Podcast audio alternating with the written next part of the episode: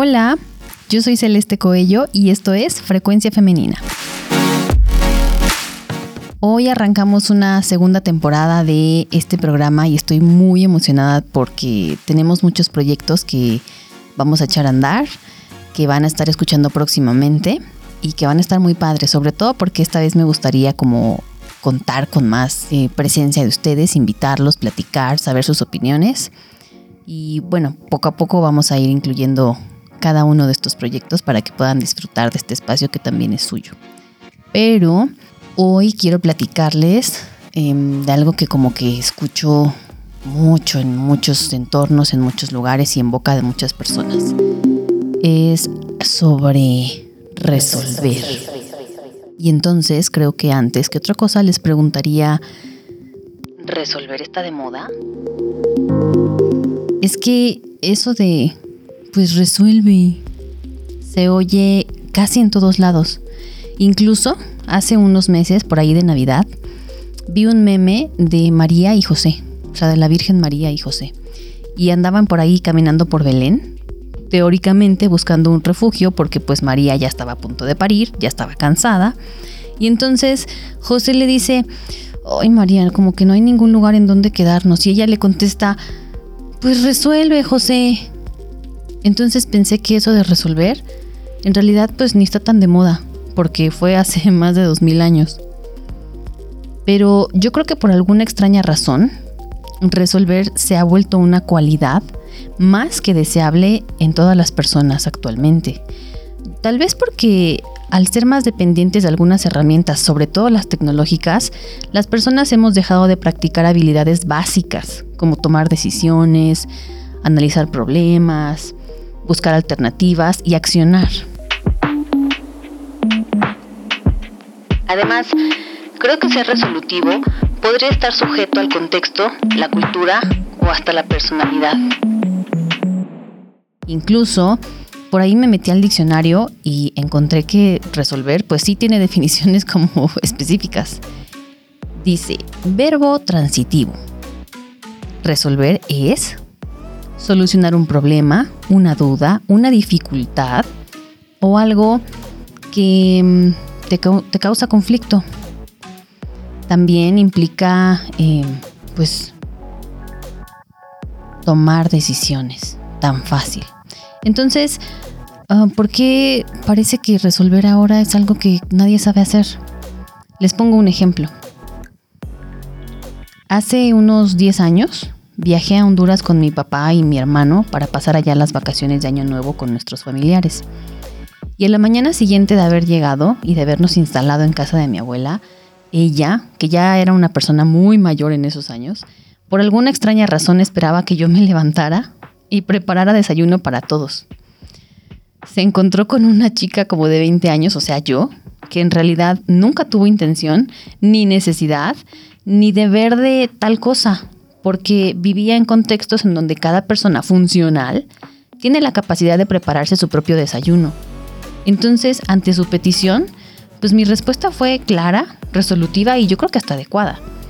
Ah, güey, no tenemos suficiente comida en la casa.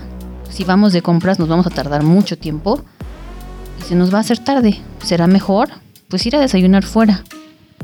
Supongo que ante los ojos o ante la perspectiva de una mujer de otra época, pues gastar innecesariamente en una comida era hasta irresponsable y poco congruente, sobre todo con un rol de mujer de casa.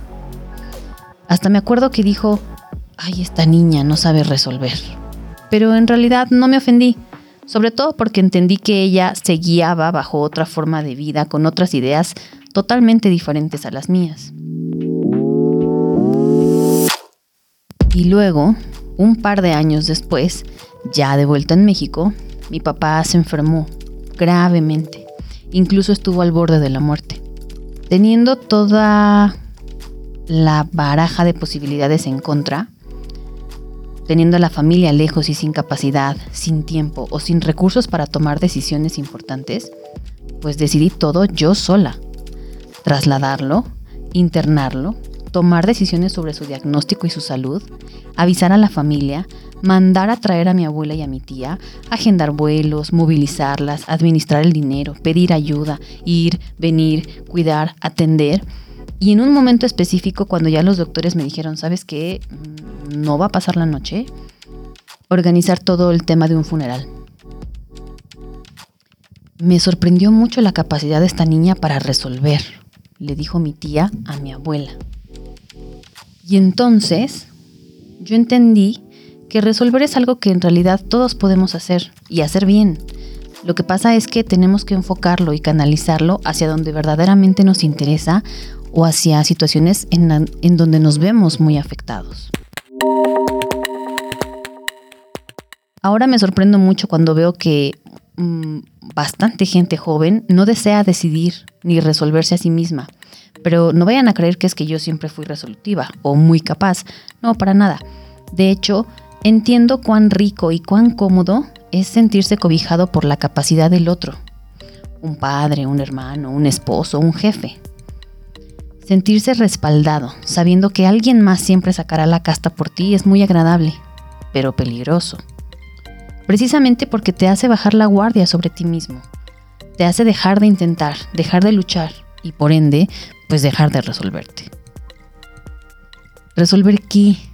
Pues tus necesidades, tus deseos, tus ideas, tomar tus propias decisiones libremente y avanzar. Hay muchas mujeres en realidad que hoy Buscan simplemente que alguien les resuelva la vida, económicamente hablando, pero a veces el precio es demasiado alto. Demasiado. Lo mismo sucede con algunos hombres, con algunas familias, con algunas opiniones y con muchas vidas. Entonces, yo creo que sin importar la edad, todas las mujeres pueden, deben y merecen intentar resolverse y dejar de creer que necesitan que alguien más lo haga por ellas. Es algo que también pueden hacer los hombres, las personas en general. Pero creo que nosotras tendemos a pensar que siempre necesitamos un respaldo. Y a veces sí, pero es muy satisfactorio darte cuenta de las cosas que puedes lograr por ti misma, aunque vayas a tu ritmo, a tu tiempo, a tu modo.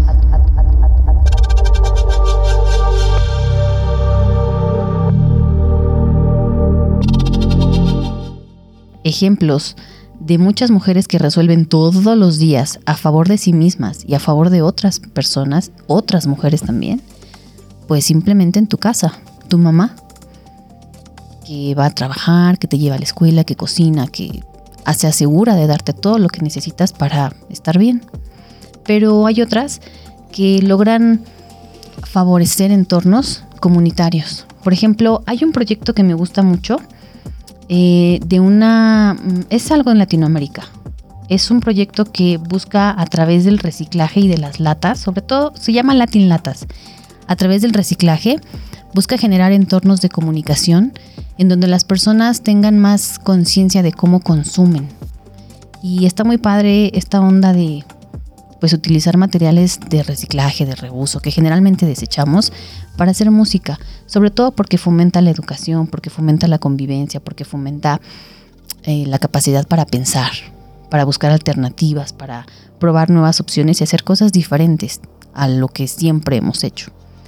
También en África hay algunas mujeres que empiezan a utilizar precisamente la basura para fabricar em, ladrillos y empezar a construir comunidades con materiales no solo más duraderos, sino más amables con el entorno y también favorecer de pronto el bienestar de todas las que están ahí.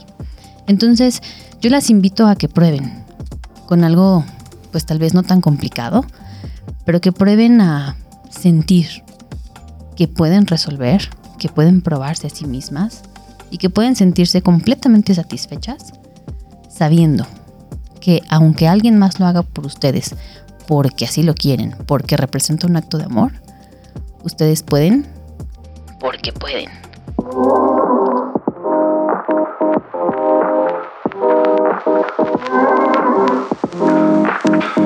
Bye.